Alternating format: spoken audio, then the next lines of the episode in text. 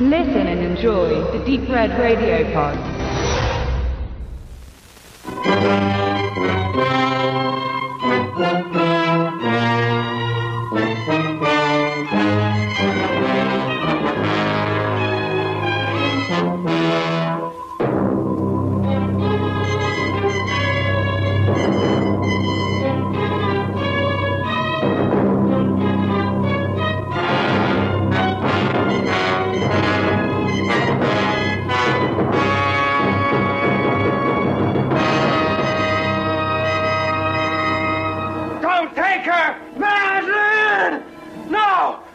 Me go! Only the incomparable genius of Edgar Allan Poe could knit them so closely together. The burning passions of the purest of loves. The deadly passions of the madly prurient. Madeline, you're leaving this house with me tomorrow. Only I could. For hundreds of years, evil thoughts and evil deeds have been committed within these walls. The house itself is evil now. Here they all are. Ushers. This is monstrous. It waits for me, because very soon I shall be dead. Oh, Madeline, come away with me now.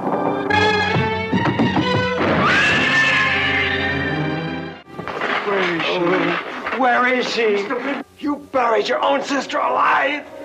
I did. But she's dead now. The master hand of the macabre creates its masterpiece.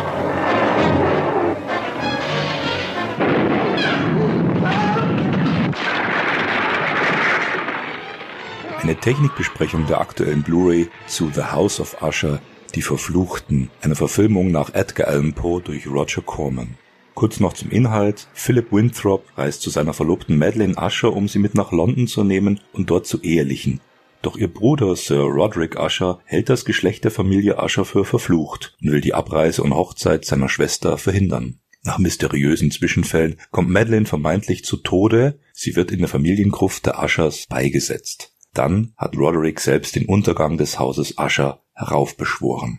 Ergänzend zu Benedikts Besprechung haben wir von Wicked Vision ein schönes Mediabook erhalten, ausgestattet mit Blu-ray und DVD, erstmalig mit einer verschollen geglaubten Ouvertüre, die den Film nun mit 82 Minuten auf der Blu-ray zur weltweit längsten Fassung macht. Das Booklet ist geschrieben von Dr. Rolf Gießen, der auch mit Gerd Naumann einen Audiokommentar beigesteuert hat. Bei Rolf Gießen bin ich etwas vorsichtig, weil einige seiner Arbeiten zwar enorm fundiert filmhistorisch sind, aber teilweise auch unsachlich wurden. Dieser Audiokommentar und das Booklet kann ich ausnahmslos empfehlen. Im Zuge der Sinfonietagung äh, konnte man äh, die Tochter von Vincent Price, Victoria Price, einladen nach Deutschland und interviewen. Dieses 56-minütige Interview ist komplett enthalten und sehr persönlich und informativ. Ein weiterer Audiokommentar von Roger Corman wurde von den internationalen Fassungen mit übernommen.